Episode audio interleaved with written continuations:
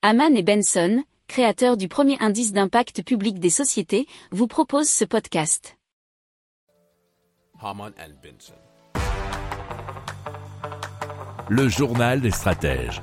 Allez, on vous parle d'une super solution verte hein, pour euh, les chaleurs qui vont arriver euh, dans les prochaines années. C'est un climatiseur qui fonctionne grâce à l'énergie solaire. Alors le climatiseur solaire fonctionne grâce à une machine à absorption composée de quatre parties, le désorbeur, l'absorbeur, le condensateur et l'évaporateur, nous explique meilleurinnovation.com.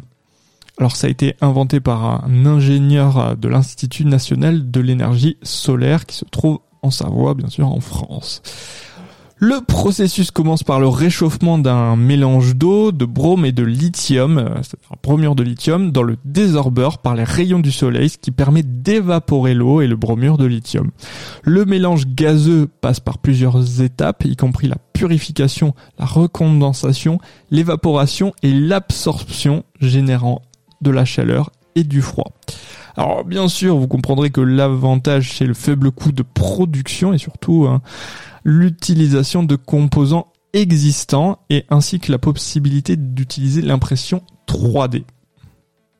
Pour approfondir ces sujets, abonnez-vous à la newsletter de Haman et Benson et écoutez nos autres podcasts que vous retrouverez dans les notes de l'émission ou sur notre site internet.